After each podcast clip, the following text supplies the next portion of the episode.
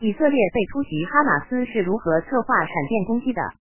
十月九日，据 BBC 报道，在哈马斯的攻击开始时，许多以色列人可能正在睡觉。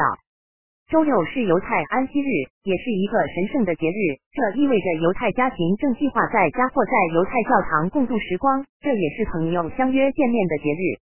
但在周六黎明时分，火箭弹划破了天际，揭开了哈马斯残酷攻击的序幕。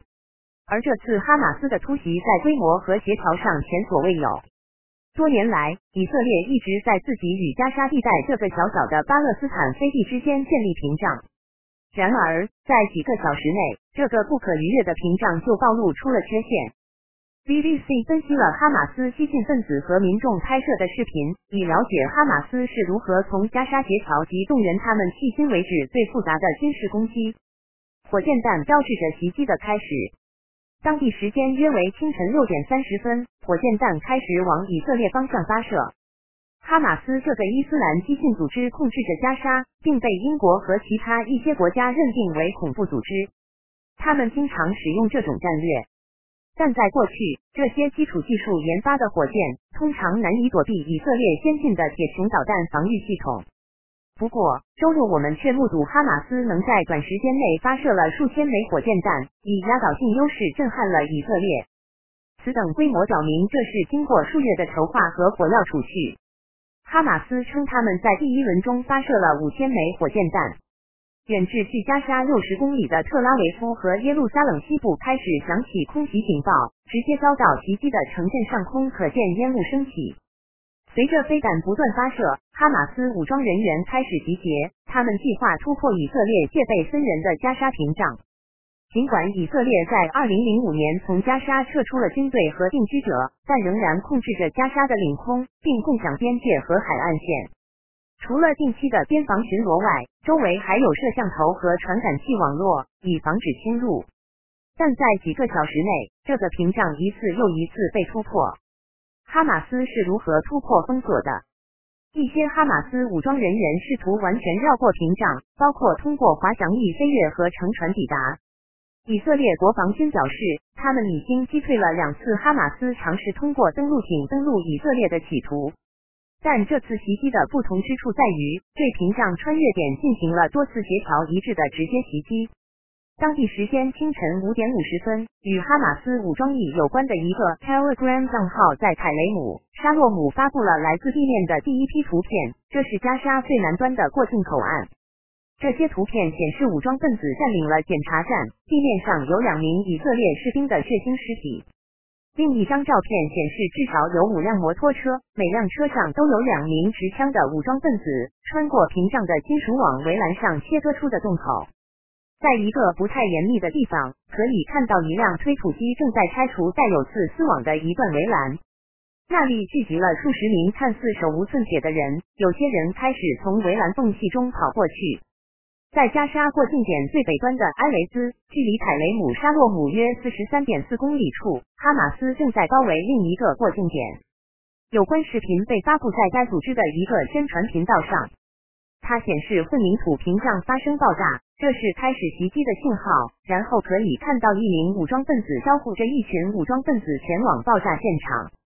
八名身穿防弹背心、手持步枪的男子冲向戒备森严的检查站，向以色列军队开火。在视频的后面，可以看到以色列士兵的尸体躺在地板上。武装分子从挨家挨户的搜查房间，组织清晰，训练有素。加沙有七个官方过境点，六个由以色列控制，一个进入埃及由开罗控制。在几个小时内，哈马斯找到了沿着隔离墙进入以色列领土的方法，袭击深入以色列境内。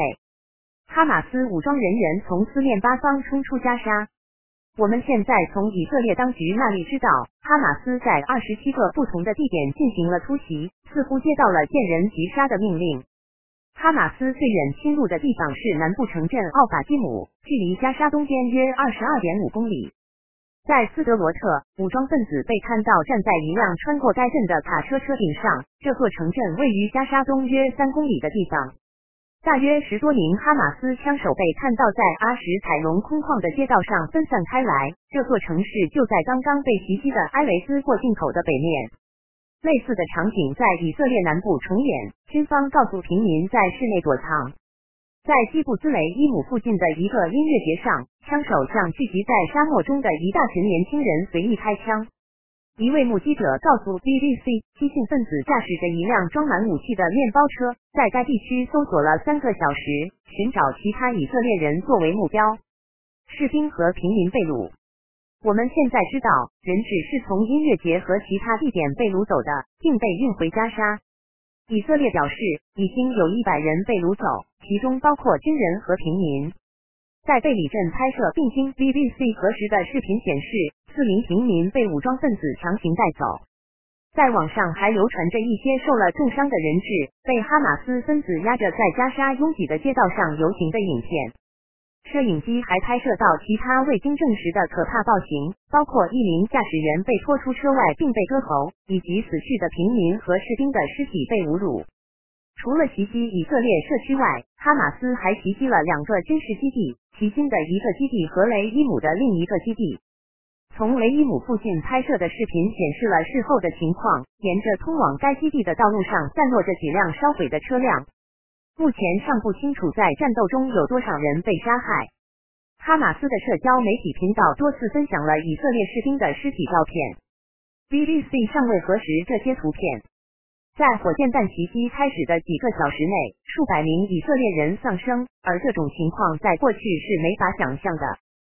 在受灾地区几个小时内，以色列开始出现援助，但在之前的一段时间内，哈马斯在加沙以外的一些领土上实际掌握了控制权。在几个小时内，援助已就开始抵达发生冲突的南部地区，但哈马斯一度有效控制了加沙以外的部分领土。这次突袭的速度和致命性令以色列震惊。人们将在未来的几年内将不断审视这一切是如何发生的。周六中午后，以色列总理内塔尼亚胡正式宣布：“我们正处于战争状态。”时刻新闻编辑播报。